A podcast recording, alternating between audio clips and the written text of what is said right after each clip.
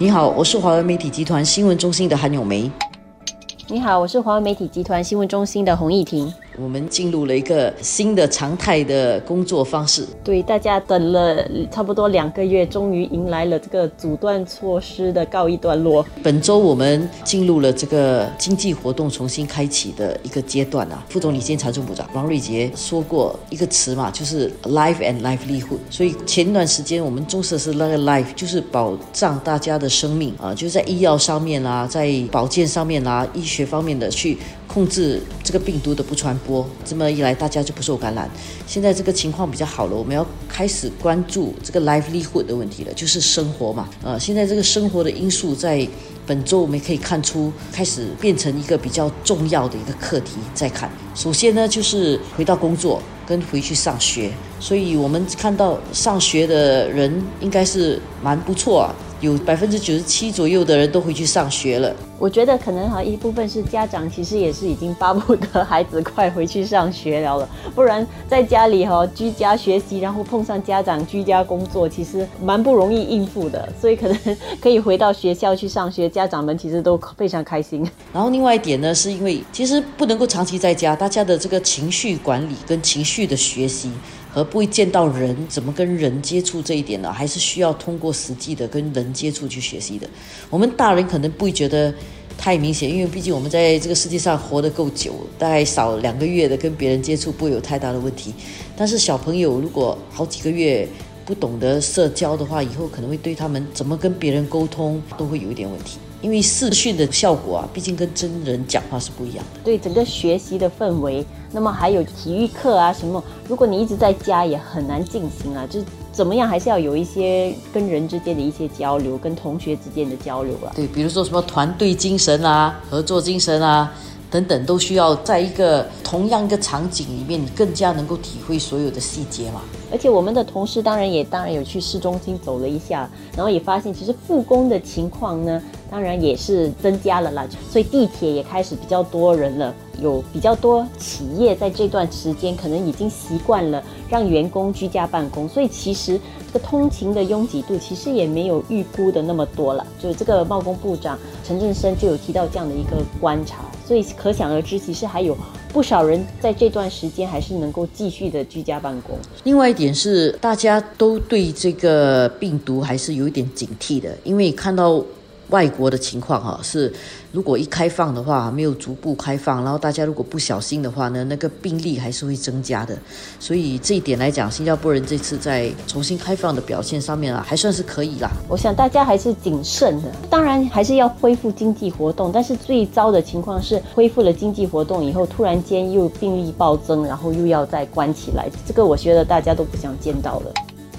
然后谈到这个恢复经济活动，因为新加坡是一个开放的经济体，如果单单靠我们自己小岛国里面的自给自足，其实是挺困难的。所以我们还是希望说经济能够开放。这一点上啊，就刚刚有新的宣布，就是我们一开始要重启跟其他国家的这个商务的往来了。商务的必要飞行来说，其中就包括中国嘛。现在的宣布是说，在两周之内，我们就可以开放这个商务的通行了了。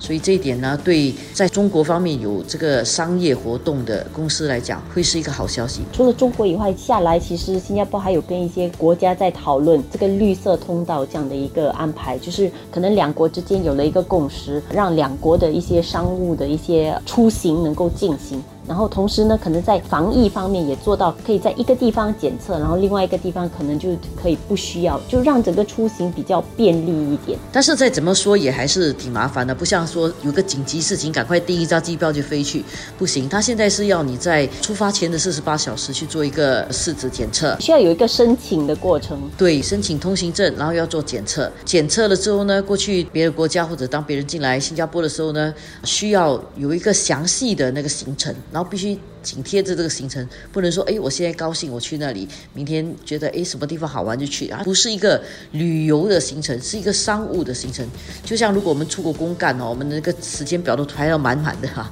然后就根据那个时间表跑，所以是真的是一个必要的行程才做的啦。但是我觉得这个其实也是好的，也是让必须出差了或者必须搭飞机出国的这些商务的旅客也比较安心了。因为你最担心的是，如果没有好好的一些妥善的安全措施，是你去到那里真的不幸染病的话，那个情况也是蛮麻烦的，不知道要怎么办，又不能回来，然后在那边的医疗照顾，你的保险是否能够有足够的这个覆盖？这些都是很多人会担心的，是，而且也让在本地或者在你自己国家的家人也感到安心，因为他出国回来了之后呢，你知道他。第一，他不会染病。他如果染病的话，万一真的不幸的话，至少比较早可以检测到，因为他在回来的之后，应该也是要经过一个检测的。所以虽然很麻烦，但是再怎么麻烦，都比住院、都比生病少一点麻烦。至少避免了去到那边要隔离，然后等一下回来以后又要隔离，呃，这样的一些安排也是很麻烦。所以其实这种特别的一些两国之间的安排，就是为了减少这样的一些麻烦。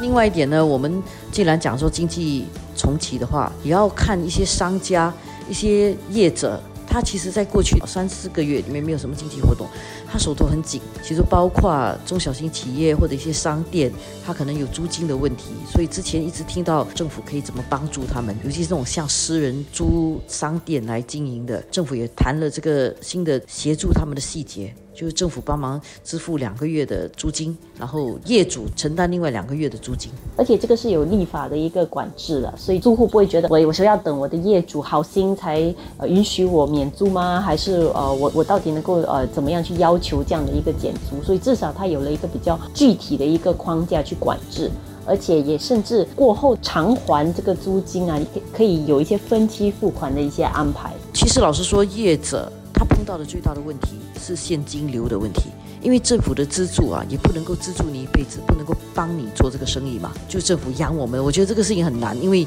政府的钱其实也是纳税人的钱啊。所以必须要有商业活，才会有税收，那才能够继续支撑这个经济跟支撑我们的生活啦。事实上，我觉得我们的很多商家都是很务实，也很清楚这一点的。这几天早报方面已经做了很多的跟进，我们也访问了各行各业各个商家面对的各种问题。很多时候他们都会提到说，其实援助都是短暂的，他们最需要的就是希望可以尽快的重重新开门做生意。其实这个才是最实质上能够长远帮助到他们。